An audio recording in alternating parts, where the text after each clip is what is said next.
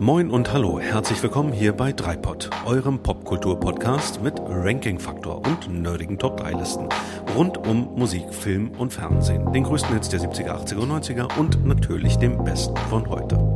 Wir sind Micha, Björn und Daniel und wünschen euch gute Unterhaltung.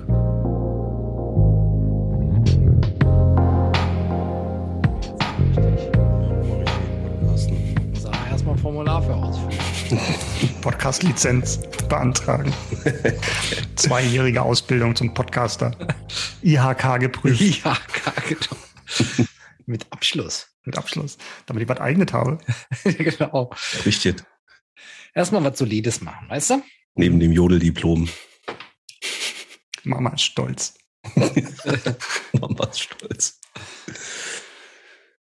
Welch seltsam Gefühl mich heut beschleicht, ganz merkwürdig, so wohlig leicht. Ist's gar der Frühling, der mich bewegt, oder etwas anderes, das mich erregt? Ich kann's nicht greifen, noch nicht erkennen, es ist viel Freude, müsst ich's benennen. Erhöhter Puls, sagt meine Apple-Uhr.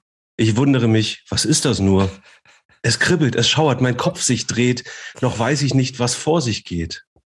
Mein Telefon macht Pling und es erscheint ein Licht. Ich schaue hin, eine Push-Nachricht. Natürlich, wie ich zu mir sag, jetzt hab ich's. Es ist Dreipod-Tag. Ah, schön. Und damit sage ich Hallo da draußen an den Empfangsgeräten. Es ist wieder angerichtet. Hier ist Dreipod, euer Podcast für die Highlights und die Abgründe der Popkultur. Und selbstverständlich stelle ich euch wie immer am Anfang einer jeden Episode meine beiden gute Laune Moderatoren vor. Hier ist der Mann, der Star Trek nur im Serienformat erträgt und dem der Kragen platzt, wenn Drehbücher erst am Set fertig geschrieben werden. Hier ist unser Hamburger Hardcore-Streamer. Hier ist der einzigartige Micha. Schönen guten Abend. Und hier ist der Mann, dessen Verachtung für die Toten Hosen und noch viel schlimmer für Fortuna Düsseldorf in der letzten Folge gar nicht so richtig zur Geltung gekommen sind, weil ich es rausgeschnitten habe. Hier ist unser Schlagerjeck, der Henning Krautmacher unter den Popkultur-Podcastern. Hier ist unsere Kölsche Jungen, hier ist der Björn. Ja, der hätte noch immer Jod hier, Jange. Viva Colonia. So, Ja, Im Land der Dichter und Denker sind wir hier heute. Ja, was war denn da los? Was das war war ja fast los? schon Farin Urlaub Niveau, sogar besser, weil es hat sich gereimt. oh, das ist ja, das geht Anders ja als in der runter. letzten Folge. Das geht ja runter wie Öl, wenn du das sagst. Vielen Dank. Natürlich. Lasst uns über Popkultur reden und äh, mit Blick auf die heutige Folge, lasst uns über Serienbösewichte sprechen. Jetzt kommt der Jingle.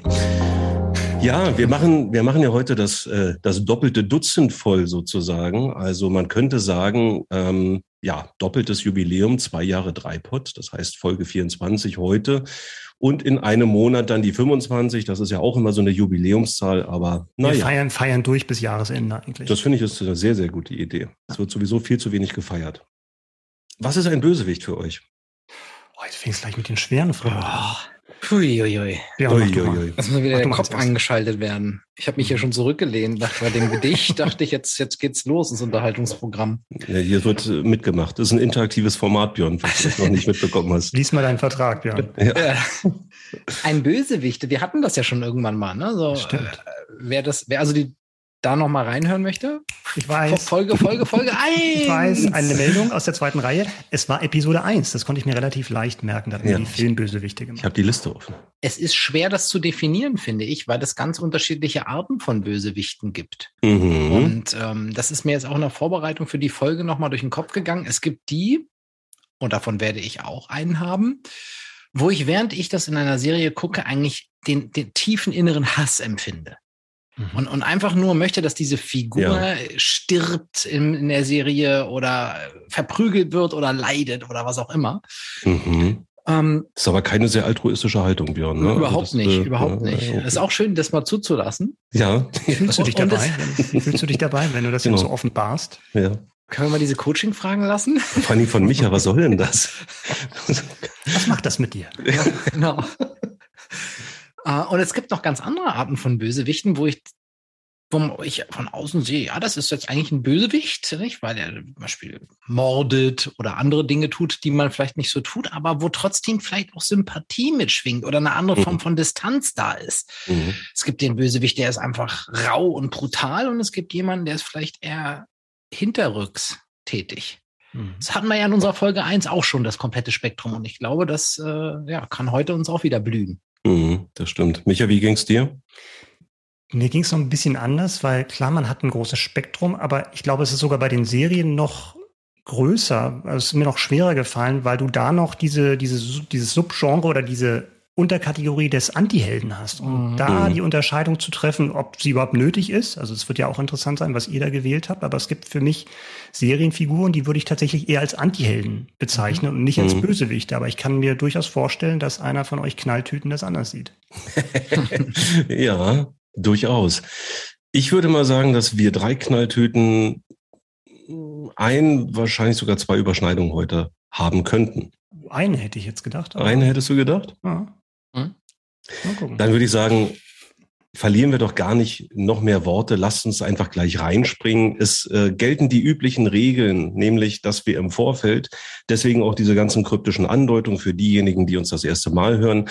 Wir kennen die jeweilige Top-3-Liste der anderen nicht. Und äh, insofern ist jede Nominierung auch für uns eine große Überraschung. Es geht drei um erst der dritte Platz von allen dreien, dann der zweite, dann der erste und so weiter. Und am Ende der, der Folge gibt es wie immer noch eine Runde Feedback. Wir haben wieder wäschekörbeweise Hörerpost bekommen und äh, ja, am Ende der Folge werden wir selbstverständlich auch verraten, was es dann bei der, ich sage jetzt einfach mal bei der zweiten Jubiläumsfolge Nummer 25 geben wird. Sogar Feedback, wenn ich das hinzufügen darf, sogar Feedback zu der Folge, die wir jetzt gerade haben. Ja. Also ganz, ganz, ganz, ganz, ganz aktuell. Das ist sowieso immer das Schönste. Ja. Jemand seine, seine Serienbösewichte mit uns geteilt. Dann würde ich sagen, los geht's. Wir haben wie immer virtuell vorher Streichhölzer gezählt, äh, nee, gezogen heißt das und ausgewürfelt. Und der Björn fängt an. Meine Nummer drei. Meiner Nummer drei kann man folgende Verbrechen zur Last legen. Er hat korrupte Geschäfte getätigt. Mhm. Er hat versucht, die Stadt, in der er lebt, komplett zu kontrollieren mit nicht zulässigen Machenschaften. Er versucht, Menschen mit seinen Hunden anzugreifen.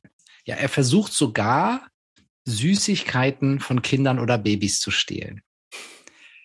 Meine Nummer drei ist Mr. Burns aus den Simpsons. Micha, ja, was wolltest du signalisieren? Ich wollte Björn eigentlich erstmal ausreden lassen, aber ja. ich weiß jetzt nicht, ob das schon die Übereinstimmung war, an die du gedacht hast, aber auch Mr. Burns ist auch bei mir auf Platz drei. Insofern passt das zumindest von der, von der Reihenfolge. Wir haben eine wundervolle Dreipot-Premiere, denn es ist auch meine Nummer drei. Oh, das ding, haben ding, wir ding, ding, ding, ding, ding, ding. Das haben wir wirklich drei Kirschen, drei Das ist ja das ist großartig. Also möglicherweise wird das zum einen die kürzeste Folge aller Zeiten, aber darauf, darauf würde ich noch keine Wetten abschließen. Ob die Wette gilt, ja. Ja, das, das kriegen wir. Wir kriegen das alles. Kriegen wir das trotzdem lang die Länge, die Länge gequatscht. Aber das ist ja und alle auf Platz drei. Das ist echt geil. Ja. Und, und vor allen Dingen alle drei einen Comic-Bösewicht. Hm, also es, es, drängen, es drängen sich ja viele andere auf, das darf man ja nicht vergessen, aber dann erzähl doch mal, Björn. Also es ist, es ist dein, es ja. ist dein, dein, dein Turn sozusagen. Und ich, ich mach mal ganz kurz, mal dann, dann lass uns einfach mal ein bisschen drüber reden, weil mich auch interessiert, warum habt ihr den gewählt? Vielleicht kurz für diejenigen, die noch die Simpsons nicht kennen. Ja, Mr. Mhm. Burns ist ja der Eigentümer des Atomkraftwerks in der Serie Die Simpsons und er ist Chef eines der Hauptcharaktere. Er ist der Chef von Homer Simpson. Mhm. Und für mich lässt sich das in einfachen Worten beschreiben, wie er ist. Er ist ein Ultrakapitalist. Mhm. Und das ist das, was für ihn für mich auch auf diese Liste gebracht hat. Er würde eigentlich alles dafür tun, wenn er damit nur irgendwie Geld verdienen kann. Er würde selbst Kinder bestehlen. Und das ist ja irgendwie doch noch auch nah an der Realität dran. So, das ist jetzt nicht der Abschlachtmörder mit der Kettensäge, wo du denkst, okay, den gibt's aber nicht um die Ecke, sondern den könnte ich mir auch in unserer Gesellschaft vorstellen, diesen Mr. Burns. Vielleicht ein bisschen überzeichnet. Ja. Das macht ihn irgendwie so fies. Wobei es gab ja, es gab ja irgendwie Andeutungen, dass ähm, seine seine Geschwister in frühester Kindheit alle auf mysteriöse Weise umgekommen sind. Und da ging es irgendwie um vergiftete Backkartoffeln oder irgendwie sowas. Er hat auch gesagt, ja. er musste mal so ein Formular für die Krankenkasse ausfüllen. Da stand dann, äh, wurde gefragt nach der Todesursache der Eltern. Er hat gesagt, er hat dann geschrieben, sie standen mir im Weg. ja, das ist schon böse. Ja. Ja, Micha, wie, wie, warum, warum hast du denn den guten Monty Burns? Montgomery, Charles Montgomery Burns. Ja, weil mir aufgefallen ist, dass ich mir die Frage gestellt habe, wie angsteinflößend muss ein Bösewicht eigentlich sein? Und meine mhm. überraschende Antwort war überhaupt nicht. Mhm. Weil das ist er ja nun gar nicht. Ne? Also er ist mhm. zwar abgrundtief böse, aber es ist natürlich, wie Daniel schon gesagt hat, das ist alles in einer Cartoon-Weise oder Animationsweise schon deshalb wirkt er nicht wirklich bösartig oder so, dass man wirklich Angst vor ihm haben muss, sondern mhm. halt humorvoll. Und äh, es gibt dann keinen, Bösewichte können witzig sein, und es gibt keinen witzigeren als Mr. Burns. Und das stimmt. Viel aus der Komik speist sich natürlich nicht nur aus der Tatsache, dass er halt geldgierig ist und Kapitalist ist, sondern aus mhm. seinem Alter. Das ist natürlich ja. Altersdiskriminierung pur, was dann in Simpsons seit den 90ern gemacht wird. Aber das ist natürlich immer für einen Lacher gut. Dann, dann 104 seine, soll er sein, ne? 104 soll er sein, seit 30 Jahren. Und äh, dann halt immer, dass er wirklich auch mit moderner, moderner Technik gar nichts mehr anfangen kann. Also ja. legendär diese Szene auf dem Postamt von wegen, wo er sagt, ich möchte diesen Brief ans preußische Konsulat in Siam schicken. Ist es schon ja. zu spät für das halb, halb fünf Drehflügelflugzeug? Ja, ja, das stimmt. Und da kann ich auch noch einen ergänzen. Er möchte sein Auto mit Petroleumdestillat betanken. dann, dann, dann sagt sein, sein, sein Assistent, sein Adjutant, hätte ich was gesagt, aber es ja. geht in dieselbe Smithers! Richtung. Ja. Smithers! Waylon Smithers sagt dann so Sachen wie, nein, Sir, sowas machen wir seit den 30er Jahren nicht mehr. Es gibt ja auch diese, diese geile Folge, wo er äh, versucht, ein Baseballspiel dadurch zu gewinnen. Also die Mannschaft seines Atomkraftwerks hat eine Baseballmannschaft mhm. äh, und da werden dann pro forma sollen Baseball-Profis engagiert werden, denen dann irgendwelche Alibi-Jobs gegeben wird, damit sie das nächste Spiel gegen Shelbyville gewinnen. Mhm. Und dann beauftragt der Smithers halt äh, bestimmte Baseballspieler zu rekrutieren ähm, mhm. und erzählt dann erzählt dann Leute auf und er meinte, machen Sie die ausfindig, die sollen bei uns dann eingestellt werden. Und Smithers schaut sich die Liste an und meint so von wegen, also die, die sind alle schon im Ruhestand. Um mhm. ehrlich zu sein, sind die meisten tot. Also ihr mhm. Right Field Spieler, der ist seit 130 Jahren tot. Zum einen das, was du eben gesagt hast, Micha, das ist gleich mein erster, äh, mein erster Stichpunkt, den ich mir gemacht habe.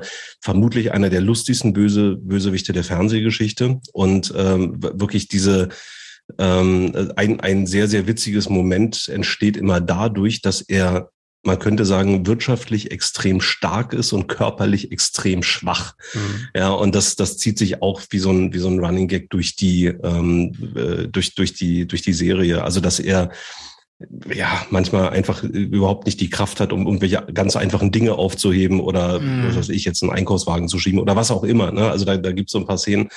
Und ähm, das ist, das ist so ein sehr, sehr lustiger Gegensatz und naja, dann kommt eben auch noch sein fast biblisches Alter dazu. Und begnadeter Sänger. Und der Musical-Einlage See My West, See My ja. West, made from real Gorilla Chest, da wo er irgendwelche Welpen häuten möchte, um daraus ja. sich ein Smoking zu machen. Ja. Ist großartig. Allein das, also ja. was ich was ich so gut daran finde, ist, dass das zwar einerseits comichaft überzeichnet ist von den Autoren, also da sehr viel reingeschrieben wird natürlich in die Rolle, was vielleicht in der Realität so nicht vorkommt, aber es ist halt auch nicht komplett entkoppelt von dem, was man vielleicht in der Realität bei so einem ganz bösen Menschen erwarten könnte.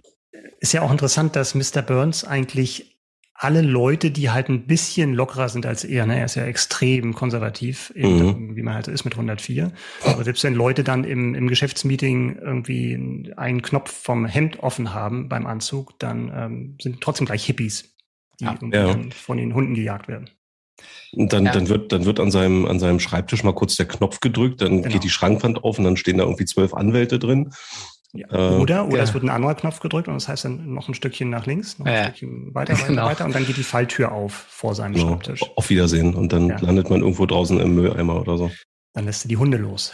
Ja. Wenn, wenn, er sich überhaupt an die Namen seiner Mitarbeiter erinnern kann. Ne? Das, das ist ja auch so ein Running Gag, dass er ja, das Homers stimmt, Namen nie kennt. Ja, das stimmt. Ähm, ich finde schön, dass wir heute endlich mal über die Simpsons sprechen. Das, das haben wir noch nie getan. Das war mir auch ein Bedürfnis. Nach zwei ja. Jahren Simpsons-loser Diskussion über Popkultur, das müsste eigentlich verboten werden. Das stimmt fühle ich mich so ein bisschen erleichtert. Und dann gleich das Triple hier heute. Ja, stimmt. Sehr schön. Ich habe übrigens gerade vor zwei Tagen das erste Mal durch äh, Zufall wieder eine Simpsons-Folge gesehen. Ja, ich glaube, ich muss mir mal so ein Best-of-Abend machen. Also wirklich schon sehr, sehr lange keine Simpsons mehr gesehen. Irgendwie bin ich da so ein bisschen, bisschen raus, muss ich gestehen. Aber das ist eine Serie, Micha, du hast es eben angedeutet, die über, über 30 Jahre läuft. Ich glaube, 89 fing es an oder irgendwie sowas. Ende der 80er auf alle Fälle. Die fingen ja als erstmal so als Segment in einer anderen Comedy-Show an, bevor sie dann ihre eigene, ja. ihr eigenes Format bekommen haben. Ja, und was man sich heute auch nicht mehr richtig angucken kann, ne? vom, vom gezeichneten her. Nee, nee, die ersten sind ja.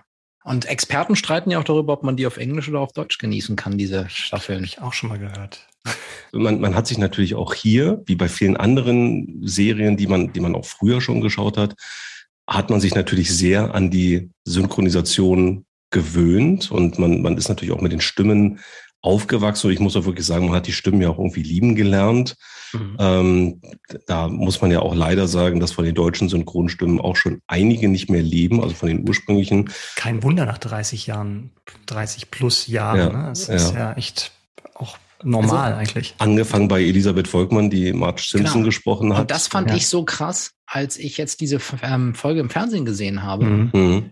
Mhm. Da waren mehrere Stimmen neu, in Anführungszeichen, ja. mhm. für mich, für mein Ohr.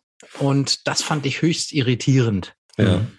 Der ursprüngliche Synchronsprecher von, von Monty Burns, der lebt leider auch nicht mehr. Der mhm. ist ähm, auch verhältnismäßig früh gestorben. Ich glaube, so Anfang mhm. 60 ist der leider nur geworden. Ja, äh, wurde, wurde auch schon vor zehn Jahren, glaube ich, dann ersetzt. Ja, Rein, Reinhard Brock war das und das, das habe mhm. ich jetzt tatsächlich dann auch jetzt erst in der Vorbereitung gesehen, dass der auch Sully in Monster AG gesprochen habe. Ach Quatsch. Ich auf dem Schirm hatte. Ja. Aber beim nächsten Mal höre ich da nochmal genauer hin. Sully und Montgomery Burns, das muss man erstmal zusammenkriegen im Kopf. Ja, das, genau. das ist interessant. Gutes Spektrum. Ja, das, das Tolle an den Simpsons ist, es ist wirklich in einer gewissen Art und Weise zeitlos. Es werden zwar immer auch aktuelle Dinge aufgegriffen und sie ist ja auch wahnsinnig politisch und wahnsinnig gesellschaftskritisch auf äh, vielen verschiedenen Ebenen. Das, das fand ich schon immer sehr faszinierend an der Serie. Ähm, und insofern, ich finde es gar nicht schlimm, dass man da vielleicht auch länger nicht mehr reinschaut und dann vielleicht irgendwie wieder reinschaut. Klar, die Experten streiten eh immer darum, ob früher alles besser war ähm, oder ähm, ob, ob man auch die, die aktuellen Folgen noch gut schauen kann. Aber ich werde das demnächst mal wieder machen. Werde mal wieder mhm. schön meine, meine allerliebsten Folgen irgendwo raussuchen und dann mhm. ja mal so einen Abend lang durchziehen. Das Wort ist nukular. Zum Beispiel. Also die, Zum Simpsons, Beispiel. die Simpsons waren immer da. Wir ja. sind wie ein Lied aus der letzten Top 3, ja. der letzten Episode. Ich Aber wollen wir nicht zu viel über Simpsons sprechen, weil ich, ich ähm, nicht nur weil die Zeit drängt, ja. sondern ja auch, weil das kann ja auch mal bei einer anderen Kategorie noch kommen, das Thema. Top 3 Simpsons-Folgen. Vielleicht, wer weiß. Wer weiß wer Schreibt uns doch einfach, wie viele Simpsons-Fans haben wir denn unter unseren Hörerinnen und Hörern? Schreibt uns an meldung.dreipod.de. Es sind äh, wahre Simpsons-Fans, Kenner, Liebhaber da draußen. Smithers! Dann, Smithers! Dann schreibt uns, wie gesagt, an meldung.dreipod.de. Ich werde die vielleicht noch ein paar Mal wiederholen heute, die E-Mail-Adresse. Und ansonsten würde ich sagen, ja. fulminanter Auftakt, noch nie da gewesen. Genau. Lasst uns mal übergehen zu Stufe 2. Stufe, Stufe 2, genau. um, ja, meine Nummer 2, Top 3 Serienbösewichte, ist Charles Sobry. Hä? Aus der Serie Die Schlange oder Englisch The Serpent. Okay. Die ich euch beiden empfohlen habe und die ihr offensichtlich noch nicht und gesehen habt. Wir haben beide unsere ja. Hausaufgaben nicht gemacht. Na, ich, ich schäme mich. Der ja. ist relativ aktuell, ne? Relativ aktuell, also genau, 2021. Aktuell war es, als du uns die empfohlen hast. genau. Da war sie noch aktueller. so aktuell, so aktuell wie eine Serie im Streaming-Zeitalter noch sein kann, ne?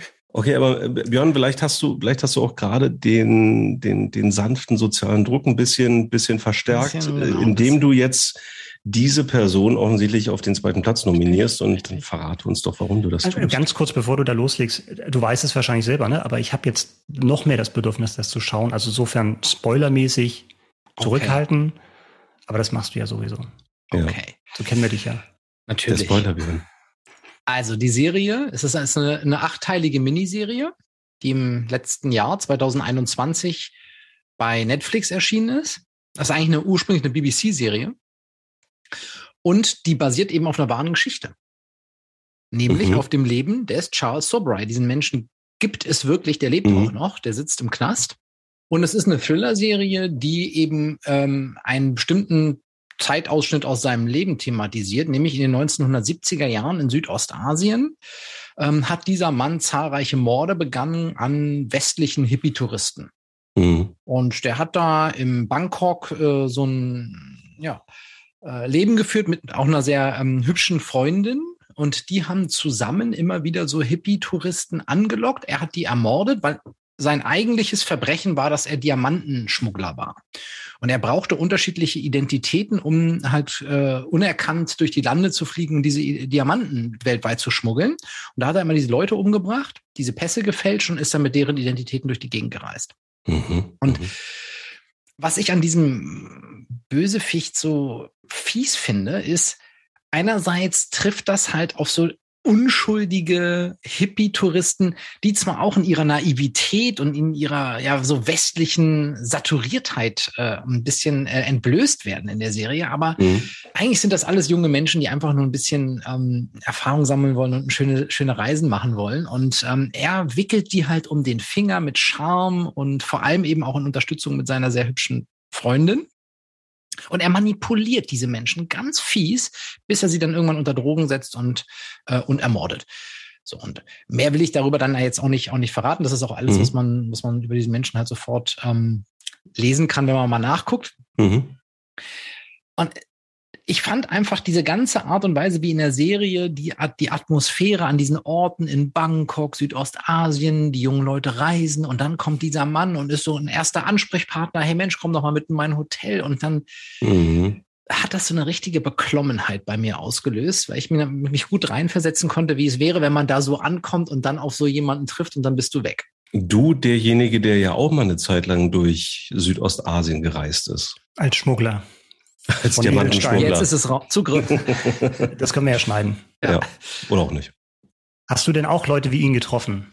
Na, das, das Krasse ist, ich habe tatsächlich auf diesen Reisen immer mal wieder so Leute getroffen, die mhm. natürlich dann nicht Mörder oder Schmuggler oder sonst was waren, aber Leute, wo ich dann dachte, die sind irgendwie gestrandet. Ist, ist, das irgendwie jetzt gut, mit so einem Mann mitzugehen? Mhm. Also ich weiß mhm. noch ganz genau, das war aber eher dann nicht in Südostasien, sondern auf Jamaika. Da bin ich damals mit einem Freund aber auch Backpacking-mäßig gereist und da trafen wir auf so einen Typen und ich weiß, wir saßen dann beide bei dem in der Küche, der hat, der hat, der hat eine Pension betrieben und gesagt, mhm. hier können, können wir, können wir halt pennen und so, günstig. Und da, da habe ich echt gedacht, okay, also wenn, wenn, wenn du jetzt hier morgen nicht mehr aufwachst, dann äh, ist jetzt nicht so, als hättest du nicht so ein komisches Gefühl am Vorabend gehabt. Mhm. Du wachst morgens mit einer Narbe in der Nierengegend genau, so ungefähr. Ja, ja. ja aber das also, ist ja auch so ein, ist ja auch so ein Zwiespalt, ne? Man will ja auch dann nicht irgendwie derjenige sein, der sich allen Neuen verschließt genau. und der jetzt super vorsichtig ist und dass du dadurch vielleicht auch irgendwelche Sachen oder Erlebnisse verpasst, ne? weil du halt ganz, ganz misstrauisch an so eine Reise genau. rangehst. Ne? Und da kann ich schon verstehen, dass man so im Zwiespalt ist. Ne? Wie vorsichtig darf ich, muss ich und kann ich sein auf so einer Reise? Ja, Absolut. Weil, weil, man vielleicht doch noch so einen ganz kleinen Restfunken von Grundvertrauen in die Menschheit hat, ja, ja und vielleicht auch. Schon, das habe ich schon seit Jahren verloren. Das, das, das, das, dachte, das dachte ich mir. Das dachte ich Bei mir. manchen war er nie da. Ja. Aber ja, tatsächlich will man per se unterstellen, dass Menschen nicht einfach Gast, gastfreundlich und hilfsbereit sein können. Ne? Das, das ist, glaube ich, dann eben dieser Zwiespalt. Ja. Aber ich kann genauso gleichermaßen dieses mulmige Gefühl nachvollziehen. Voll und ganz. Ja, und das ist ja, und, und ich glaube, in, auch in dieser Serie oder in diesem Setting in Südostasien trifft das natürlich genau auf, auf Leute, die in einer Situation sind, wo man ja besonders frei sein möchte. Ich, man mhm. möchte, die mhm. wollen dann da auch vielleicht Drogen nehmen und trinken und feiern und was? Mhm. Ähm, und das finde ich auch das Schöne an dieser Serie, also an die, oder auch an diesem Bösewicht in Anführungszeichen, wie es ja offensichtlich auch in der Realität soll relativ nah auch an der Realität sein. Mhm es ist jetzt kein Schlachtfest, diese, diese Serie. Es ist jetzt mhm. nichts Brutales, wo du irgendwie äh, brutale Morde siehst ähm, und mhm. viel Blut, sondern es ist vielmehr so ein Psychospielchen. Mhm. mhm. Und du siehst halt diese Leute langsam in diese Abhängigkeit geraten und weiß natürlich dann irgendwann auch, was läuft hier. Äh, das Muster ist dann bekannt. Und ähm, das macht's so creepy. Wer spielt hattest, ihn denn? Hattest also, du, du zuerst, Micha. Ganz kurz. Hattest du denn auf den Reisen von der Figur gehört, weil die ja anscheinend schon berüchtigt ist und das ja auch schon ein paar Jahre her war? Also das, ich hatte von, von dieser Person nie vorher gehört. Mhm. Okay. Um, ähm, und tatsächlich erst über die Serie, die wurde mir dann auch empfohlen und überhaupt erst mitbekommen, dass es diese Person gibt. Mhm. Und gespielt, Daniel, wird äh, der Charles Sobray von Taha Rahim. Mhm. Super Schauspieler. Ich, ich kann ihn gerade nicht zuordnen, hilf mir mal. Ich habe den letztens, also hat jetzt auch, da wo ich ihn zuletzt gesehen habe, war ähm, ein Film, der heißt Der Mauretanier. Mhm. Der spielt in, wo er ein Häftling in Guantanamo, in Kuba. Ah, okay, krass. Spielt. Ja. Und äh, spielt das, also ein jemand, der da unschuldig Jahre, glaube ich, zubringt, basierend auf einer wahren Geschichte und äh, da um seine Freiheit und äh, kämpft und spielt er ganz, ganz toll. Also da ist der mir aufgefallen. Und mhm. ähm, als ich jetzt mhm. gesehen hatte, dass der auch bei die Schlange mitspielt, ähm, ist das nochmal weiter in meiner Watchlist nach oben gerückt und durch Björns Nummer zwei natürlich jetzt nochmal noch mal ein Stückchen. Mhm. Also es kann, kann nicht mehr lange dauern. Gerade gegoogelt, also gesehen habe ich ihn schon mal. Mhm. Okay, sehr, sehr cool. Ganz toller Schauspieler. Alles klar, Björn. Es ist gerade nach oben gerutscht auf der Watchlist. Wir sind uns ja einig, dass das wird nicht leichter. Jetzt, jetzt haben wir ja auch noch so einen Kumpel, der der Meinung ist, er muss noch so einen Streaming-Podcast machen. Das ist ganz belastend, äh, und, ja, was und, da immer alles an Input reinkommt. Und, ja, da kommt man gar nicht mehr hinterher. Uns im wahrsten Sinne belasten und mit seinen Empfehlungen für Sexfilme und dergleichen. Ja, und da kommt man, los. da geht das schon wieder los. Da kommt man überhaupt nicht hinterher, ja, und dann weiß überhaupt nicht, wann man überhaupt die ganze Zeit finden soll. Aber Spaß beiseite, tatsächlich. Ich habe ich hab mich innerlich ein bisschen gegruselt, das hat mich gerade angesprochen und werde ich reinschauen. Ja, zum Glück habt ihr aber auf euren Nummern zwei mal was anderes dieses Mal. Und Wer Michael. Genau, ich habe meine Nummer zwei und meine Nummer zwei teilt sich den Namen mit einer Figur aus der James Bond-Reihe. Ui. Und meine Nummer zwei ist der 17. Buchstabe des Alphabets und meine Nummer zwei ist Q. Was? Okay. Wow. Okay, also Björn hat ihn nicht. Bei nice. bin ich noch nicht ganz sicher. Meine Nummer eins. Nein, echt. Ihr seid ja geil, ey. Ihr habt Star Trek zurückgebracht. ja. Okay, da müssen wir das jetzt Hand in Hand machen. Da. Hand, Hand in Hand. Hand in okay. Hand. Cool, vielleicht, vielleicht total cool von euch. Vielleicht, vielleicht schmuggel ich noch irgendjemand von der Longness zwischendurch rein, aber. Ja, stimmt. Noch hast du die Möglichkeit. Noch habe ich, aber ich bin, ja, ich bin an Q nicht vorbeigekommen. Q, äh, ja, Micha, fang mal ja, an, komm. Ja, also Q Für alle Nicht-Trackies vielleicht Für alle Nicht-Trackies, genau. Ja. Oder Trackers. Ich weiß, verwechsel das immer, was man offiziell sagt. Zum ersten Mal aufgetreten in Next Generation und wir haben ja auch schon ausführlich über Star Trek gesprochen, auch mhm. über Q in Folge 17. Q Sehr wird gut. gespielt von John Delancey und ist eine Art gottähnliches Wesen, also Herrscher über Raum und Zeit. Es gibt eigentlich nichts, was kaum was, was er nicht kann und gehört einem Kontinuum, das auch Q heißt, äh, an und tritt halt in mehreren Folgen von Next Generation, aber auch in späteren Serien aus diesem äh, Kosmos, diesem Serienkosmos auf und natürlich auch gleich in der ersten Folge, weswegen er eine besondere Rolle bei Next Generation hat, weil er die Klammer bildet. Also sowohl in der ja. ersten als auch in der letzten Folge von äh, Star Trek, äh, das nächste Jahrhundert, folgt, kommt er vor und in entscheidender Rolle, weil er praktisch die Anklage gegenüber der Menschheit übernimmt, ob die Menschheit weil sie eine Gefahr für das Universum ist, vernichtet werden soll. Hat die Menschheit ein Recht, zur Existenz? Hat äh, die Menschheit ein Recht zu existieren? Das ist so die mhm. Frage, die Q stellt. Und im Verlauf der Serie trifft halt äh, die Enterprise-Besatzung immer häufiger auf ihn und das Verhältnis zwischen ihm und Picard ändert sich auch. Also es geht mhm. darum tatsächlich, dass ähm, er immer neugieriger wird. Also grundsätzlich ist er sehr überheblich, sehr arrogant, aber das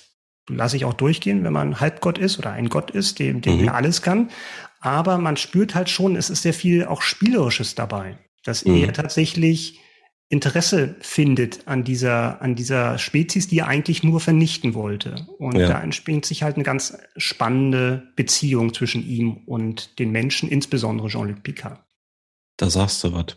Also das ist tatsächlich etwas, was diese, diese Figur für mich sehr, sehr interessant macht und gleichermaßen auch Spannung erzeugt, weil ja, er ist halt, er ist halt ein gottähnliches Wesen. Das heißt, er kann Raum und Zeit nach Belieben verändern und er könnte alle mit einem Fingerschnippen töten.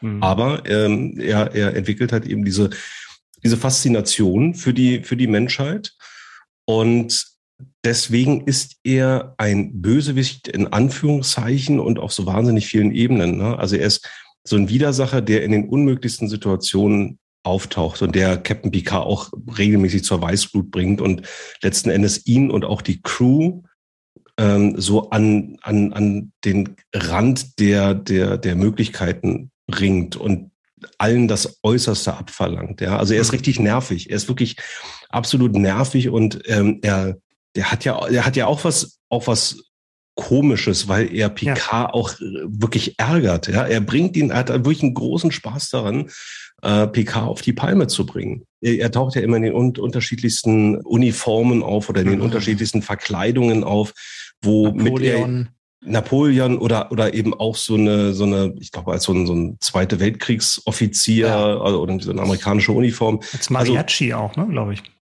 Ja, stimmt, ja, stimmt. Und er, er lässt wenig, wenig Gelegenheiten aus, um Picard wirklich zu provozieren und aufs Äußerste zu reizen. Und mhm. Trotzdem gibt es so Momente, und da denke ich oder erinnere ich an eine Konfrontation mit Geinen, ja, also dem anderen mystischen Wesen, gespielt von Whoopi Goldberg, mhm. die ja immer in Szenen vorne, also der, der, der Bar, der Enterprise sozusagen, die Drinks serviert. Aber wo man auch weiß, okay, sie ist auch ein auf eine bestimmte Art und Weise übermächtiges Wesen oder hat eben bestimmte Fähigkeiten und Kräfte, die, die normale Menschen nicht haben.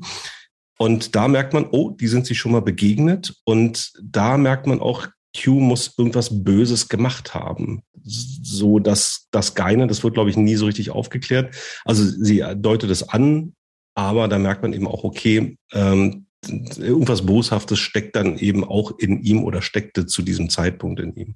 Er entwickelt sich ja auch. Ne? Also er hat ja auch wirklich so, ja. eine, so eine Evolution durch die Serie und Micha, du sagtest eben sogar versehentlich Serien, das stimmt ja auch, weil er über ja, verschiedene Star Trek Serien ja, ja. Das, achso, das war voller Absicht. Okay. Ja, bei Deep Space Nine zum Beispiel ja auch. Genau, und Voyager ähm, äh, ja, ja, auch. Also er, er ähm, Und Picard äh, ja auch.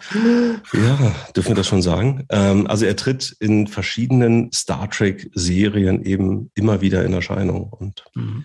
das macht ihn auch sehr spannend, weil man tatsächlich auch eine Entwicklung nachverfolgen kann oder eine, eine Entwicklung von dieser Figur miterleben kann. Das ähm, klar, das, das funktioniert in anderen Serien auch, aber wir reden immerhin über Star Trek und ich glaube, in was war es Folge 17 haben wir es irgendwie mal äh, erwähnt, dass wir über knapp 800 Folgen, also ein Franchise mit knapp 800 Folgen äh, sprechen oder irgendwas in der Richtung war es.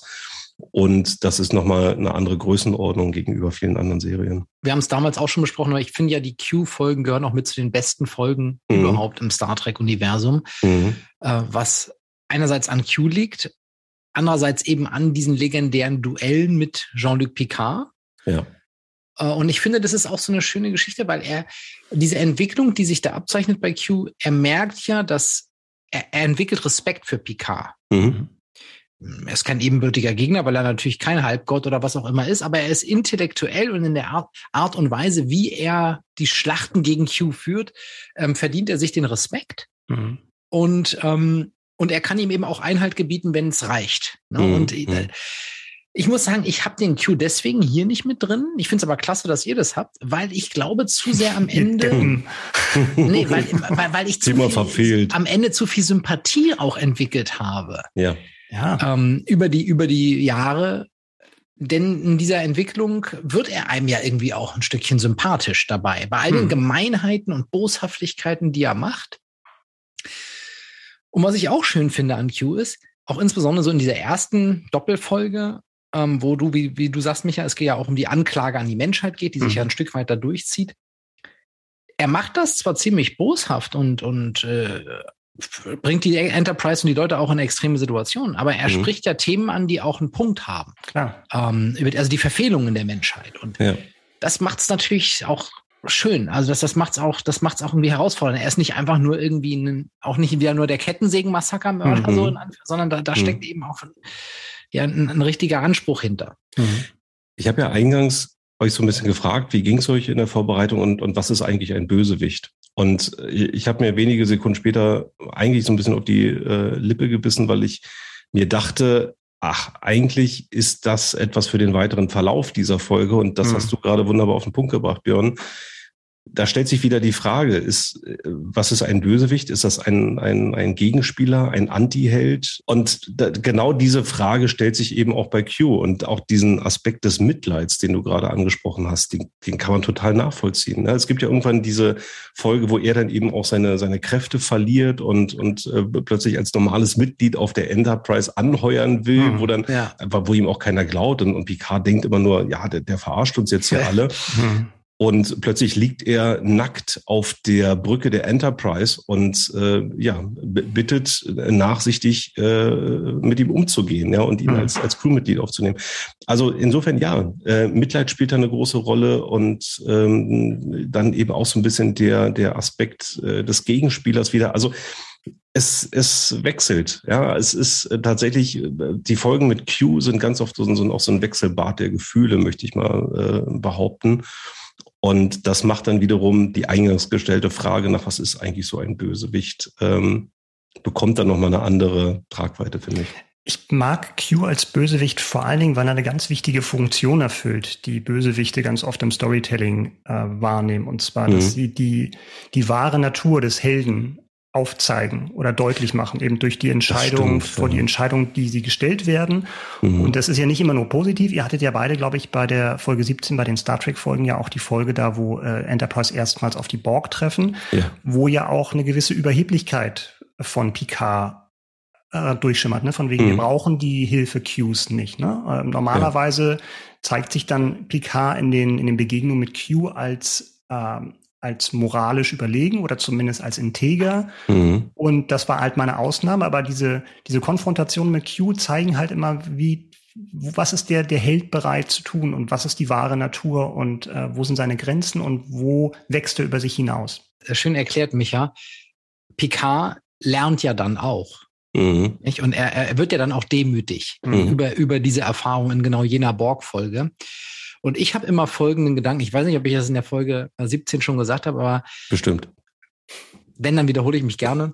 äh, wenn ich mir jemanden wünschen würde, der Q begegnet für die Menschheit, dann wäre es eben Captain Jean-Luc Picard. Und ich finde genau dieses Spiel, das macht, das ist, ne, wie du, das ist ja das, was du gerade sagst. Du, du siehst dann, woraus ist der Held gestrickt. Mhm. Und er ist moralisch integer in weitesten Teilen und alles Mögliche, aber er ist auch nicht unfehlbar. Mhm aber erst dann wiederum bereit, auch Fehler einzugestehen und, und rennt eben nicht mit dem Kopf durch die Wand oder sowas. Mhm. Ja. So, so, das, wie, so wie äh, Riker es machen würde.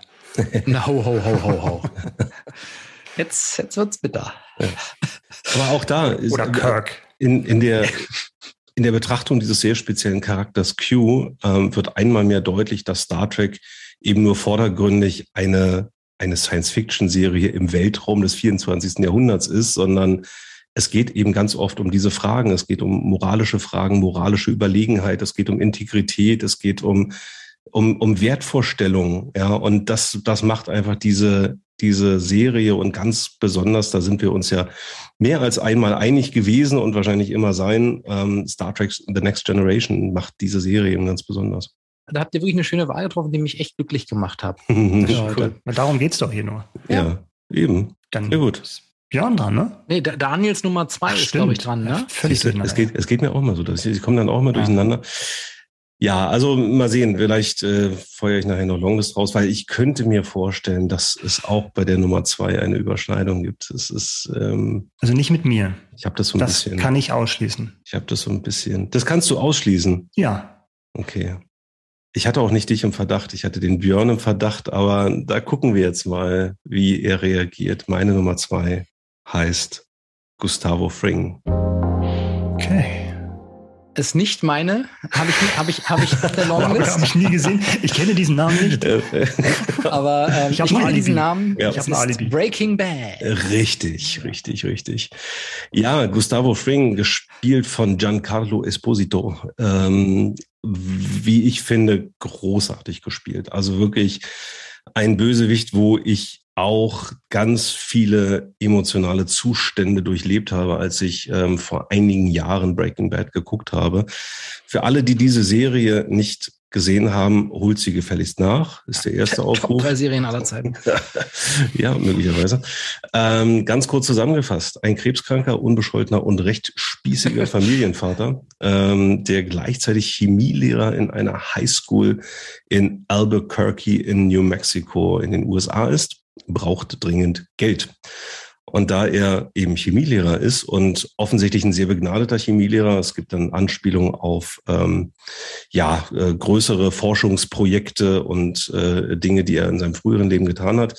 Da er da offensichtlich sehr sehr viel Ahnung von hat, beginnt er Crystal Meth zu produzieren, um Geld zu sammeln, was er dringend nicht nur für seine Krebsbehandlung braucht. Also er braucht Geld für seine eigene Behandlung und er braucht Geld für seine Familie.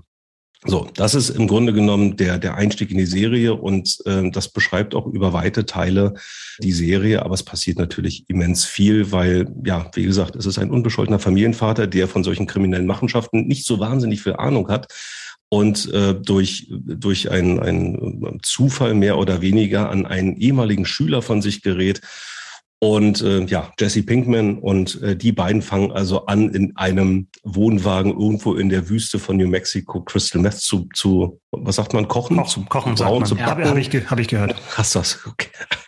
Walter White heißt er, ne? Walter White, genau. Und ja, das, das ist eben, das ist eben Breaking Bad. Und es gibt dann in ähm, einer, ähm, in der späteren Staffel, also er tritt, glaube ich, das erste Mal in Staffel Nummer zwei in Erscheinung als ähm, potenzieller Geschäftspartner von Walter White.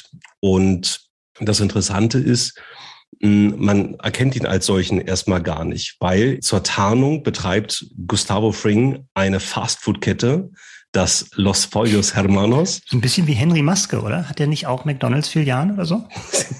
wenn, wenn, du da, wenn du da Parallelen herstellst, das ähm, also Los Pollos Hermanos, äh, The Chicken Brothers äh, zu, zu Englisch. Und ähm, er tritt erstmal als, als sehr, sehr höflicher, freundlicher ähm, Filialleiter in Erscheinung, auch in so einer, so einer Kluft eben von so einer Fastfood-Kette. Und das ist, das ist eigentlich so die erste Begegnung. Und das ist halt eben alles nur Tarnung. Und früher oder später finden die beiden aber eben auch geschäftlich zueinander.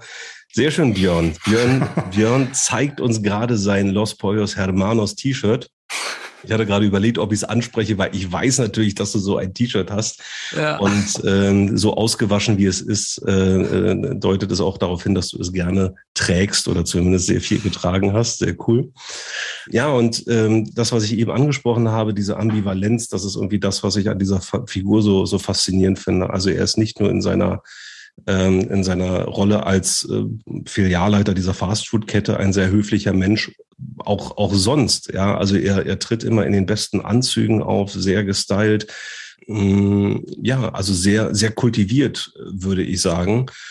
Und gleichermaßen ist dieser Mensch abgrundtief böse. Also ähm, das, was so in den weiteren, da will ich jetzt gar nicht so viel spoilern, das, was in den weiteren Staffeln passiert, also das, das, das geht mindestens eine ganze Staffel so, dass die immer wieder miteinander zu tun haben. Und The Walter White sich auch dummerweise in eine ja recht fiese Abhängigkeit begibt äh, von, von diesem Mann. Ja, ich finde, dass er dann ganz, ganz vielfältigen, auf eine, eine gewisse Art und Weise sehr beklemmenden Bösewicht. Björn, du hast vorhin das Wort beklemmend äh, genannt. Das finde ich trifft auch eben auf Gustavo Fring zu. Ja, was, was ich finde, was bei Gustavo Fring halt krass ist, ist, du hast gerade schön erklärt, wie, wie, er, wie gepflegt er ist. Mhm. Er hat fast schon ein unschuldiges Gesicht. Ja. Also wie, wie, so ein ganz, ganz, ganz freundlicher Büromensch, man sich den so vorstellen will, Nachbar von nebenan. Und ähm, auch wenn er mordet, mhm. was er in aller Brutalität zu Genüge tut, mhm. dann verzieht er dabei selten eine Miene. Ja. Mhm. Das ist, ähm, da ist gar keine Emotion da. Man hat mhm. das Gefühl, das ist einfach Business as usual. Und dabei kommt also eine solche Brutalität und Härte gegenüber allen, ja. die ihm, ihm, im Weg stehen, zum Vorschein, die ja. im Kontrast zu dieser Optik dieses Mannes ja, beklemmend sind. Mhm. Micha, ich meine, wir haben noch nie so intensiv über Breaking Bad gesprochen. Zumindest kann ich mich gerade nicht so richtig daran erinnern. Das werden wir heute auch nicht machen. Werden wir heute auch nicht machen. Okay. nee, das stimmt, das stimmt. Ich finde ihn auch beeindruckend als Bösewicht und mhm. ich will jetzt auch nicht zu viel vorwegnehmen. Ich muss eher zugeben, dass ich mir beim Thema Breaking Bad und zum Thema Bösewichte eher die Frage gestellt habe, könnte man Heisenberg, ja. beziehungsweise also praktisch das, was Walter White am Ende der Serie ja. zu sein scheint oder anstrebt oder ohne jetzt da zu viel zu spoilern bei einer Serie, die schon zehn Jahre zu Ende ist. Hm. Aber eben, dass er sich ja total entwickelt vom, gut, du hast gesagt, vom gutmütigen ähm, Chemielehrer zum ja. Drogenbaron. Ja dass ich den über ihn nachgedacht habe, aber dann halt auch zu der zu der Erkenntnis gekommen bin, dass es für mich dann tatsächlich eher so dieser klassische Anti-Held und es ist dann nicht so wichtig, was er was er wird am Ende, sondern eben was er am Anfang war oder was er den größten Teil der Serie ist, was mhm. nämlich was nämlich ist, dass er eben in einem moralischen Zwiespalt ist. Ne? Die, Ja. die Serie macht das ja sehr geschickt, Ja. eben bestimmte, eine bestimmte Situation herzustellen, so dass er sich gezwungen sieht, ähm, bestimmte Dinge zu tun. Und dann gibt es halt Ja. irgendwann kein Zurück mehr. Ja. Insofern, ja, Gustavo Fring ist eine coole Person, war für mich persönlich jetzt nicht ähm, so ein Bösewicht, der mich so geflasht hat, dass Mhm. er es bei mir in die Top 3 geschafft hätte. Mhm. Aber toll gespielt und klar, dieses, dieser, dieser Kontrast zwischen dem, dem biederen Geschäftsmann und Mhm. dann dieser Brutalität, diesem Monster, das wirkt natürlich diese Brutalität dann nochmal doppelt so stark, als wenn du irgendeinen so einen Psychopathen hast, hast Mhm. der, von dem du eigentlich gar nichts anderes erwartest.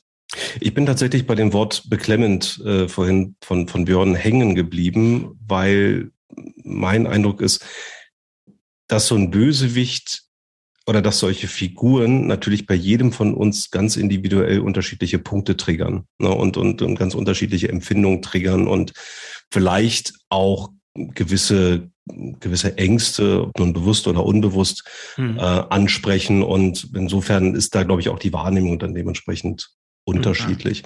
Ich habe jetzt gesagt, wir können, wir können trotzdem spoilern. Du hast ja völlig recht. Die Serie ist irgendwie zehn Jahre alt und wer die nicht gesehen hat, äh, der kann jetzt vorspulen oder was anderes anmachen, weil ich muss, ich muss einfach darauf hinaus, Das dass, dass Gustavo Fring einen der krassesten Serientode aller Zeiten stirbt, finde ich. Also, ähm, weil ihm einfach durch eine Explosion das halbe Gesicht weggerissen ist, was sehr explizit gezeigt wird oder das Ergebnis. womit, womit er noch aus dem Raum läuft. Ja, ja, was, was, also das Ergebnis wird sehr explizit gezeigt und das finde ich bis heute einfach mega, mega krass. Also was mir, mir geht's ähnlich wie Micha, dass mich der Gustavo, ich habe, ich, also, wir kommen ja irgendwann mal zu unseren Top-Serien und ich, äh, ich schmeiß jetzt schon mal den Ball in den Ring, dass Breaking Bad auf der längeren Liste steht. Anwärter, Anwärter. Anwärter ja. ist. Mhm. Ähm, eine klasse Serie und vor allem eben diese, diese Entwicklung von Walter White ist fantastisch, ist Ja. ganz, ganz großes Kino.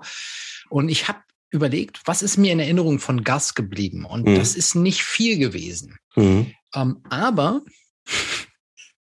die Figur, die bei seinem Tod auch dabei ist, Ja, der Typ, der im Rollstuhl sitzt, der alte Mann und auf diese Ja. Klingel immer haut, ja. Den zum Beispiel, den fand ich auch richtig psycho. Ja, ja, es, es gibt, es gibt da so einige. Es gibt da so einige. Ja. Ich gebe euch noch ähm, zu guter Letzt ein Fun Fact mit auf den Weg. Wisst ihr, warum Gustavo Fring Gustavo Fring heißt?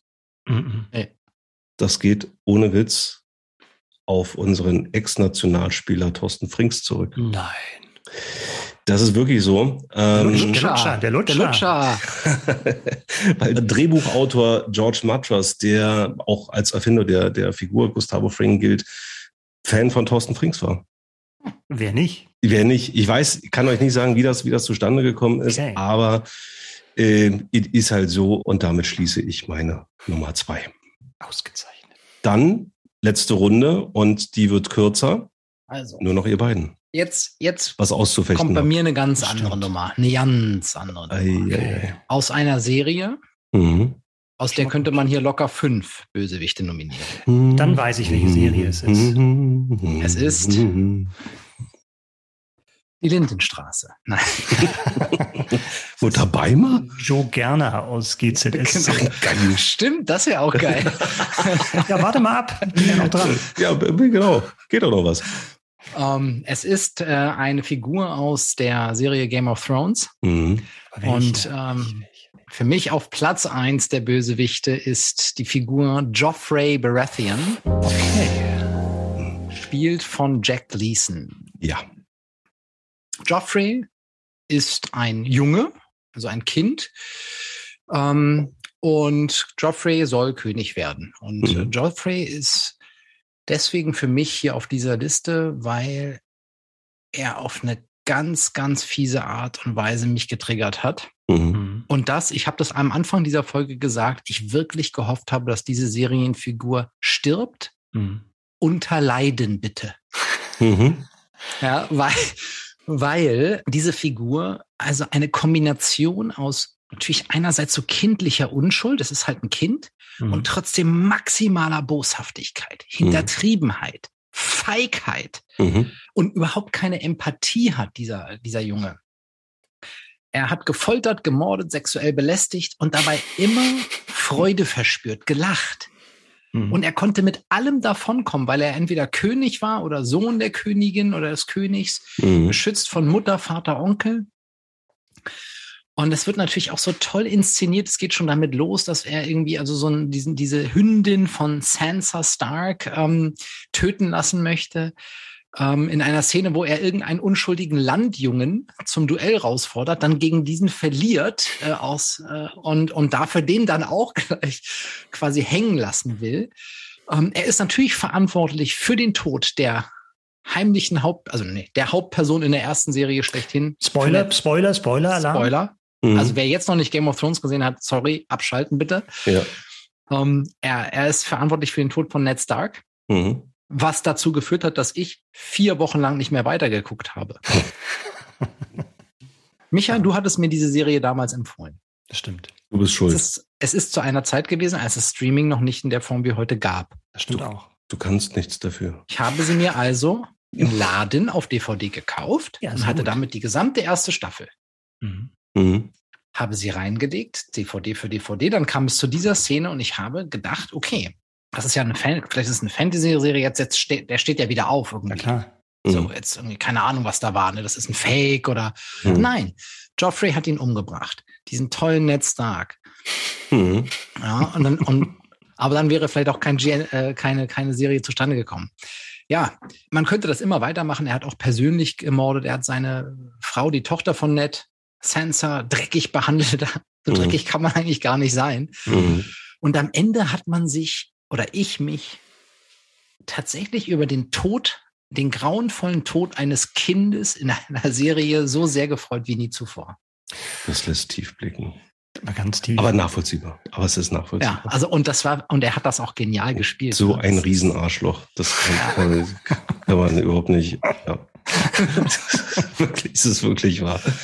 Also Björn, ich bin, ich bin sehr dankbar, dass du, dass du einen Game of Thrones Charakter nominiert Ja. hast. Ich habe, ich habe welche auf der Longlist und es gibt einige, die man da eben nominieren kann. Aber ja, das ist schon mehr als angebracht, das zu tun. ich, vielleicht so ein Versuch einer Verteidigung für Joffrey Baratheon. Mhm.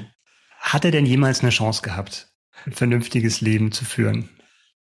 Bei den. Eltern? Ja, nein. Nein. Jetzt sagt man vielleicht seine Geschwister, die haben es auch geschafft, ja, aber die hatten auch nicht den Druck, König zu sein. Also jetzt mal Spaß beiseite, ne? Er war natürlich ein Arschloch. Ähm, was ist aber für mich immer noch, also mir geht's wie Daniel, und bei Daniel habe ich das jetzt auch so zwischen den Zeilen rausgehört, dass er jemand anders aus Game of Thrones weiter oben platziert hätte. So ging's mir auch. Und Mhm. bei, bei, bei Joffrey habe ich, glaube ich, das immer noch, also er hat das super gespielt, es war wirklich hassenswert, wie er das gespielt hat. Vielleicht liegt's bei mir daran, dass ich ihn nicht ganz oben habe, weil er dann doch gefühlt eher so in der ersten Hälfte der Serie Mhm. dominant war und dann Mhm. eben eher zum Schluss andere Leute in den, in den Vordergrund getreten sind, auch als Bösewichte, die mir dann einfach präsenter geblieben sind und wo auch Ja. dieses kindliche, diese kindliche Unbedarftheit, die bei ihm oftmals hinter seiner Perversion stand, ähm, so ein bisschen, das war mir, das ging mir dann noch näher. Also wenn es Mhm. tatsächlich erwachsene Männer oder erwachsene Frauen waren, die sich so abscheulich verhalten haben. Also Mhm. da war jetzt zum Beispiel, wäre für mich, wenn Game of Thrones, wäre es für mich äh, Ramsay Bolton. Auch bei mir. Ja, Ja, ganz genau. das, das ist interessant. Genau, ich hatte den natürlich auch. Und ich meine, man könnte auch Joffreys Mutter in der Serie, Cersei, äh, Mhm. nominieren und diverse andere. Diverse andere, genau. Ähm, und, und, und Ramsey zum Beispiel, da, also ich glaube, das ist genau tatsächlich so ein interessantes, unterschiedliches Empfinden. Nicht? Mhm. Ich, ähm, ich, für mich ist es noch grauenvoller, wenn das schon im Kind angelegt ist. Das kann sein, Ja. ja. So, Ja. Und äh, das, das hat für mich so diese besondere Creepiness. Ja, das aber ist so, letztendlich war für mich dann so eher so ein verwöhntes Kind, während Ramsey halt wirklich ein Psychopath war. Ja, der ist halt ein Das- Psychopath, genau. Ja, ja, ja. So Interessanter, wie wir sie Fun kennen. interessanter Fun Fact, dass äh, der Darsteller von, von Ramsey die zweite Wahl war für und nur knapp die Rolle nicht bekommen hat von Jon Snow. Ja, das hätte auch gut gepasst. Das war ja optisch auch. Nicht der ist auch wirklich, wenn du den außerhalb der Maske siehst, also der spielt Ramsey, ich weiß, wir reden jetzt über Mhm. Joffrey, aber Ramsey Bolton, der Darsteller, ähm, der, der spielt ihn so gut, dass wenn du den ohne Maske siehst, irgendwie im normalen Interview, es Mhm. wie Tag und Nacht, also das, Cool. äh, das zeigt dann halt nochmal, wie, was für ein guter Schauspieler er in Mhm. dieser Rolle war. Ist ja auch ursprünglich ein Snow, also einer aus der Snow-Linie, ja, ne? Genau. Im weitesten Sinne, wenn ich mich ja. richtig erinnere. Ja. Nur ganz kurz ein, ein Satz zu Cersei Lannister, weil da, da sind wir, da sind wir. Die, bitch, die! da sind wir.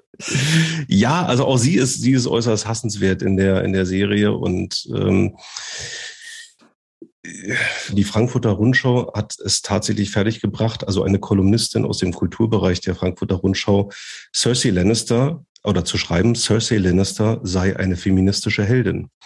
Also so viel zu ganz unterschiedlichen Sichtweisen auf die Charaktere aus Shame. dieser, ja, aus dieser epischen, Shame, aus dieser epischen Serie. Ähm, die feministische Heldin ist tatsächlich ja. an mir vorbeigegangen, ja, aber auch hier nochmal der Aufruf an unsere Hörerinnen und Hörer, insbesondere an die Hörerinnen. Schreibt uns doch an meldung.dreipont.de, warum Cersei Lannister eine feministische Heldin ist oder ähm, warum ihr Michael Bolton hätte ich fast gesagt. Ramsey, Ramsey, Ramsey Bolton gut findet. Oder, Top drei Musikbösewichte. Interessant ja. tatsächlich, dass wir noch keinen weiblichen Bösewicht hatten bisher. Ja, ja. ja. Also Cersei, Cersei habe ich auf der auf der Ehrenhalber ist Cersei auf jeden Fall dabei. Ja. ja. Dann dann dann habe ich den Artikel über die feministische Heldin gesehen und dann äh, habe ich es mir anders überlegt und ja. Ach, kann man? Ich würde das gar nicht so abtun. Mhm. Ähm, also das ist schon das kann man so sehen. Also wenn man vieles andere ausblendet, mhm. Feministin, ja, also ich stehe ja schon ihre ihre Frau und ähm, ja, ja, also ich kann schon verstehen, wo sie mhm. herkommt, mhm. die die ähm, die Journalistin, die das geschrieben hat. Das könntest du dann aber über ähm, Daenerys Targaryen oder ja, die absolut. anderen weiblichen Heldinnen, ja. Arya, auch sagen. Ja, es geht ja, es geht zwangsweise darum. Aber ich hast schon recht, Michael. Ja. Also es geht, es geht in der ganzen Serie um Macht und Vorherrschaft. Ähm, und äh, es geht natürlich auch darum, sich in einer ja dann doch männerdominierten Welt irgendwie durchzusetzen. Und da mache ich überall einen Haken dran und ähm, das ist völlig in Ordnung. Heldin ist an der Stelle für mich ja. ein starkes Wort. Ja, da ja. gehe ich vielleicht, bin ich, bin ich, bin ich nicht so d'accord, aber, äh, aber äh, ja, dass, dass da, dass da Feminismus drin steht, gar keine Frage. Und äh, dass es eben auch um, um den Kampf um Vorherrschaft und um Macht äh, seitens einer Frau geht. Äh, mhm. Völlig fein. Und aber man darf damit jetzt nicht übertünchen, was da sonst alles so auf dem Kerbholz eben ist. Und also. In, in, insgesamt sind da ganz viele tolle Charaktere einfach drin ja, in der super, Serie super. und ähm, auch Charaktere, wo ich sage, hätte ich nur die erste Staffel gesehen, wären sie für mich in die Top-Bösewichte gekommen. Mhm. Ähm, der Bruder Jamie. von Cersei, genau, ja. Jamie. Ja, ja. Und ich finde, es ist einfach genial gemacht, wie man am Ende ja. Also wie ich am Ende ähm, tatsächlich äh, ihn auch, äh, ja. Ich war Fan. Absolut. Vom Kingslayer. Ja, natürlich. ja. ja, es ist, ah, man könnte ewig drüber reden. Ja, wir, ich glaube, an andere, bei anderer Stelle werden wir, glaube ja. ich, auch nochmal über diese Serie äh, sprechen. Vielleicht also. bei den besten Serien, vielleicht auch bei den Serienenttäuschungen. Ja. Nee, also äh, und das, das ist äh, von, von, von meiner Seite der letzte Satz dazu. Ähm, das ist die große Stärke von Game of Thrones. Hatte ein für mich unsägliches Ende, die Serie, aber das ist die absolut große Stärke, ähm, dass man sich wirklich sehr viel Zeit genommen hat, Charaktere darzustellen und, und die Geschichten von, von einzelnen Charakteren zu erzählen. Das ist super gut gelungen und in den ganzen genannten Fällen äh, jetzt gerade ähm, eben ja gut gelungen. Amen. Amen. Amen. Micha, mach mal Ziel ja. gerade. Meine Nummer eins ist ein Bösewicht, der so ein bisschen eine Ausnahme ist heute Abend, weil er kam nur in einer einzigen Folge einer Serie vor. Und er ist ein Bösewicht aus der BBC-Serie Sherlock. Mm. Mit Benedict Cumberbatch. Und nein, es ist nicht mm. sein Erzfeind Moriarty, mm. sondern es ist Charles Augustus Magnusson. Ui. Ja, auch schön. Auch schön. Aus der Folge Sein letzter ja. Schwur, das war das Finale ja. der dritten Staffel, äh, wird gespielt von Lars Mikkelsen, dem Bruder von Mats Mikkelsen. Und wer denkt, dass Mats Mikkelsen ein guter Schauspieler ist, der sollte sich mal diese Folge mhm. anschauen und gucken, was der große Bruder, ein Jahr älter ist er, der große Bruder da treibt. Er spielt einen dänischen Medientycoon, der in England lebt und dort mehrere Boulevardzeitungen besitzt und ja, hat so ein, tatsächlich so ein Medienimperium, das weltweit agiert äh, und er ist, Magnusson ist kalt, kalkulierend, er ist ein Soziopath und seine Spezialität ist Erpressung. Das heißt, mhm. er kennt die, er nennt es Pressure Points, also die Druckpunkte von allen Leuten, wo es wichtig wäre, die zu kennen. Also von allen wichtigen Menschen. Das können Politiker sein, das können andere Wirtschaftsbosse sein. Und er kann diese Dinge, diese kompromittierenden Details über seine Medien verbreiten. Und er gerät da in Konflikt mit Sherlock Holmes, weil er herausfindet, was der Pressure Point von Sherlock Holmes ist. Und der Pressure Point von Sherlock Holmes ist John Watson. Mhm. Mhm. Und als John Watson bedroht wird, beziehungsweise das, die Familie von John Watson kennt Sherlock keine Grenzen mehr und Magnusson bringt Sherlock Holmes so weit, wie Holmes noch nie gegangen ist in dieser Folge. So mhm. kann man es, so kann man sagen. Mhm. Ja sehr coole Wahl. Also da muss ich sagen, an den habe ich gar nicht gedacht. Ich bin tatsächlich gedanklich über James Moriarty gestolpert. Mhm. Habe ich auch gerade mal wieder Bock rauszuholen, die, die Serie und ähm, nochmal zu schauen. Wurde ja leider dann irgendwie nie fortgesetzt. Ne? Es gab noch eine vierte Staffel, glaube ich. Man muss dazu sagen, also ohne jetzt zu viel über die Serie zu sprechen, aber die hat für mich dann irgendwann ein bisschen überdreht. Mhm. In bestimmten Momenten, wo dann immer noch ein Twist kommen sollte und noch ein mhm. Twist. Und das ist übrigens auch in dieser Folge, äh, die trotzdem absolut sehenswert ist, äh, sein mhm. letzter Schwur. Aber auch da geht es für mich dann noch mal um eine Wendung zu weit. Aber bis dahin ist das ähm, ja, wahnsinnig gut gemacht, weil es halt eben, weil halt dieser, dieser Gegenspieler nicht beliebig ist, sondern mhm. du kannst natürlich jeden Helden irgendwie mixen mit irgendeinem Bösewicht, aber idealerweise ist es ja tatsächlich wie bei Q, wie wir drüber gesprochen haben, dass das eins zu eins passt, also dass die Schwächen ähm, ideal auf die Stärken des Bösewichts abgestellt sind. Apropos Schwäche, du hattest, würde ich sagen, schon immer eine Schwäche für Sherlock Holmes, kann ja. das sein? Das stimmt, das ja. stimmt. Die kam ja auch in diesem Podcast schon mehrfach zum Ausdruck. Ja, Richtig, Hörspiel, genau. Hörspielmäßig. Ja. Ich erinnere mich aber auch gerade an mhm, ich weiß, was man, du jetzt sagst. Was, was ich jetzt sage. Ich hätte fast Brettspiel gesagt, aber das stimmt nicht so richtig. Es ist mehr so, äh, also eine starke Untertreibung. Man würde so Pen and Paper sagen, ne? Also, ähm, also es gab Mitte der 80er gab es ähm, Spiele, von Verlag und da hast du halt, es ist ganz aus, aufwendig ausgestattet mit Stadtplänen von London und Adressbücher Stimmt, und Buch der ja, Indizien ja. und sowas. Und da hast du dann Fälle ja. bekommen, also nicht die aus den Büchern, weil da weiß mhm. man ja im Zweifelsfall, wie es ausgeht, sondern andere Fälle und du konntest dich praktisch mit Sherlock Holmes messen. Ganz, ganz tolles Spiel. Habe ich mir letztens sogar auch die Erweiterung bei eBay geholt, kann ich nur jedem empfehlen. Ach, guck.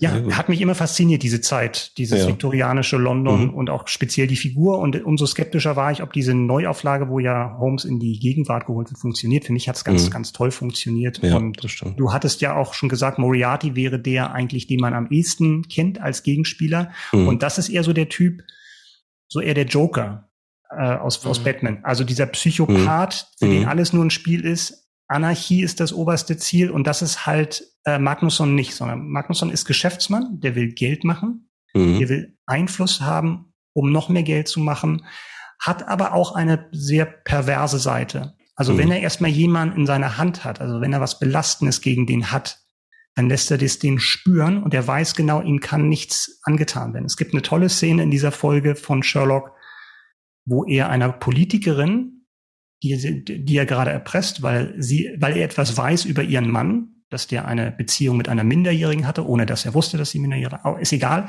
Mhm.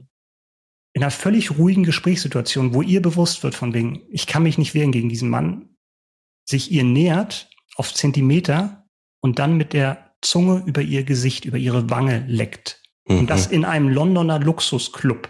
Ja. Das ist so eine Machtdemonstration, ja, wo krass. sie sie weiß, der hat mich in der Hand. Ich könnte jetzt mhm. irgendwie rufen nach Sicherheit und äh, aber mhm. es bringt nichts. Und eine andere Szene ist tatsächlich das erste, die erste Begegnung mit Sherlock und Watson mhm. in der berühmten 221b Baker Street, wo er sich umsieht und er fragt seinen, seinen Sicherheitsmenschen, der ihn da gerade reingeführt hat, von wegen, äh, wo ist hier die Toilette? Und sein Bodyguard sagt, und Sherlock Holmes und John Watson stehen daneben und er fragt den Sicherheitsmenschen von wegen, äh, wo ist denn hier eine Toilette? Und er meint, ja, hier den Gang runter.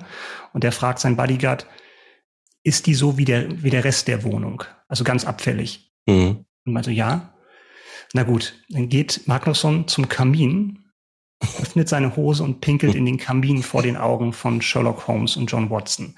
Und weil er eben diese beiden auch in der Hand hat, mhm wehren die sich auch nicht. Also es, er treibt seine Psychospiele und es ist pervers und es ist, es ist glänzend gespielt, es ist äh, angsteinflößend und sehr, sehr krank. Also jetzt habe ich auch noch was Ach, auf, Michael, der Watch, ey, auf der ich, Watchlist. Ich habe hab ja nach zwei Folgen damals aufgehört. Habe ich dir, glaube ich, auch schon irgendwann mal erzählt. Mhm. Sherlock. Hm? Ja. weil ich die erste fand ich richtig geil Mhm. und die zweite fand ich so schlecht. Die war auch schlecht. Das war, glaube ich, die Baskerville-Hunde, glaube ich. Aber da, irgendwie bringst du es immer wieder in meinen äh, Fokus. Also Ja, dann hat es ja was das, gebracht. na, das, das klingt jetzt auf jeden Fall auch wieder sehr spannend. Ja, ich wollte auch gerade sagen, ich, ich wieder was auf der Watchlist, äh, was ich irgendwann schon mal gesehen habe, eigentlich noch mal gucken muss jetzt nach der nach der Ausführung. Das ist ja schlimm hier heute. Ja, sehr coole Ja, Wahl cool. und ja, ebenfalls eine würdige Nummer eins. Schon sehr böse. Sind wir durch? It's. Sind wir durch? Machen wir. Feedback. Micha, Feedback. willst du? Ja, ich, Leg was ich, Feedback, Feedback, Feedback. Wir hatten ja letztes Mal über mit, hätte ich fast gesagt, über, über Gregor gesprochen, der auch über Filmenttäuschung, über unsere Filmenttäuschung gesprochen hat. Indirekt haben wir mit Gregor gesprochen. Also wir haben schon. also indirekt so einen Dialog mit ihm geführt und ihn, ohne dass er gescholten- sich wehren konnte. ihn, gescholten für seinen schlechten Filmgeschmack. Das, das Oh, habe das- ich nie gesagt. das- wir haben ja das eine Menge gemeinsam. Wir haben eine Menge Ja, es Gemeinsamkeiten. gibt wieder einen Anruf gefunden. bei mir.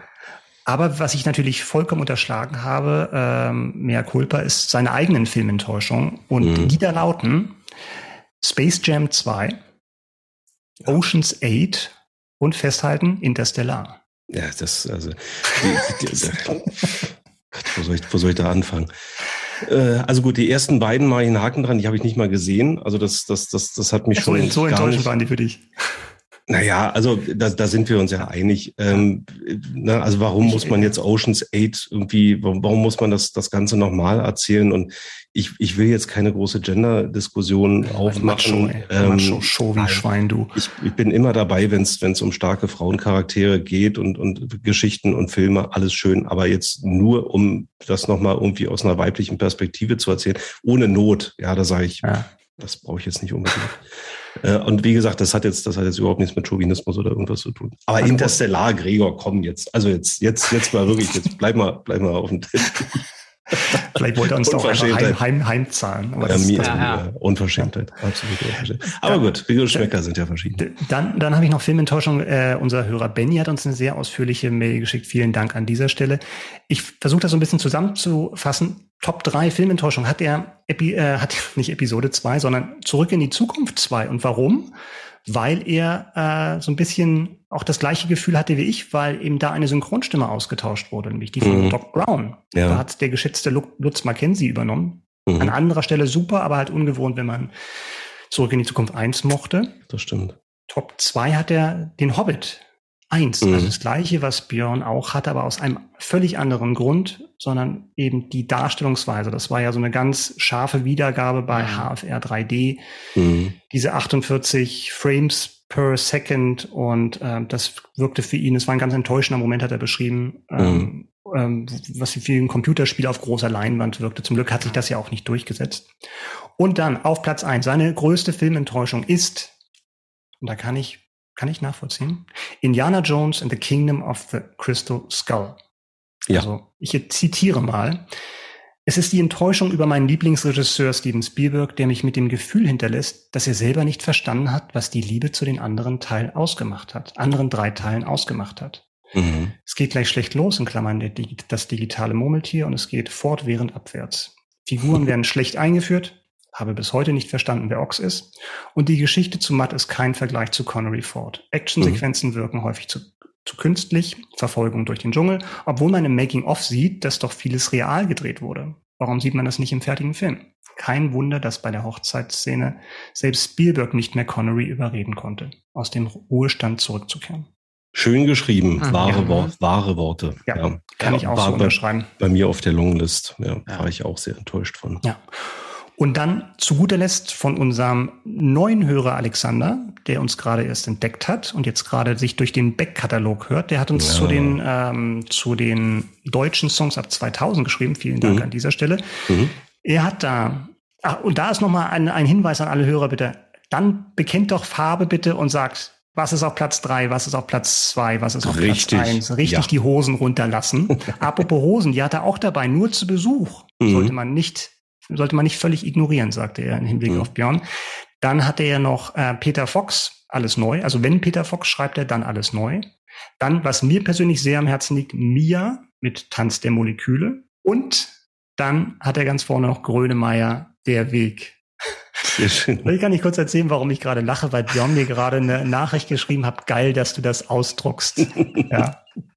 Bei Micha wird das Internet noch ausgedruckt.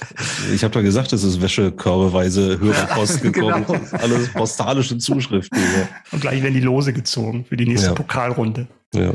ja, also vielen Dank für euer Feedback. Ja. Ich schnapp mir das mal als Überleitung, weil auch bei mir, äh, bei dem Feedback, was bei, bei mir aufgeschlagen ist, geht es um äh, unsere Top 3 deutsche Songs ab 2000 unsere Hörerin Marion, und ich merke gerade, wir sind da musikalisch auf einer Wellenlänge, auch bei ihr ist auf Platz eins oder na, ich fange mal auf der, ich fange mal auf der drei an. Platz drei und äh, Platz zwei belegt von der Zweiraumwohnung, ähm, mhm. finde ich auch sehr schön. Ähm, Platz drei, wir trafen uns in einem Garten und Platz zwei definitiv auf meiner Longlist war Anwärter auf die Top drei 36 Grad. Da schreibt sie dazu Freibad-Feeling. Ja, also das kann ich sehr, sehr gut nachvollziehen. Top, Zwei Top drei Sommerhits vielleicht? Ja, oh, mhm. ja, auch sehr schön, auch sehr schön.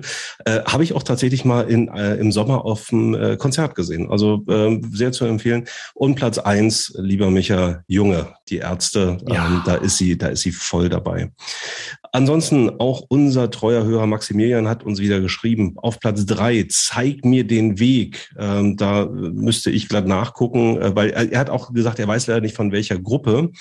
Äh, es gibt da einen Song von den, von den Böse Onkels, aber die, den meint er offensichtlich nicht, weil er hat geschrieben, der Song ist das Intro eines seiner Lieblingskinderserien Chiro, Das Geheimnis. Ähm, da kann ich leider auch nichts Schlaues drüber sagen. Ähm, vielleicht kriegen wir noch raus im Nachgang, von wem das ist. Ansonsten auf Platz zwei auch hier ein Ärztefan, nämlich er nominiert Lasse Reden. Und auf mhm. Platz eins von ihm hatten wir nicht Revolverheld mit Spinner. Ja, Longtime Listener Matthias You're on the mic with Mike.